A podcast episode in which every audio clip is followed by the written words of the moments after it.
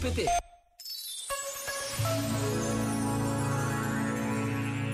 Todos cometemos erros. Todos temos falhas em palavras e gestos para com os outros. Tantas vezes repetimos: se eu soubesse, não teria feito isto, não teria dito aquilo.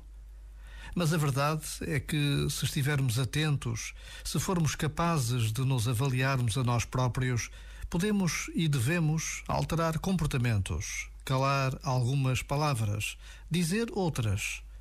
Precisamos de saber pedir desculpa e precisamos de saber perdoar, mas aquele perdoar que permite um novo recomeço.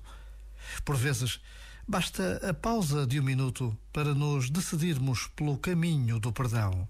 É este o caminho que Jesus nos propõe todos os dias. Este momento está disponível em podcast no site e na app.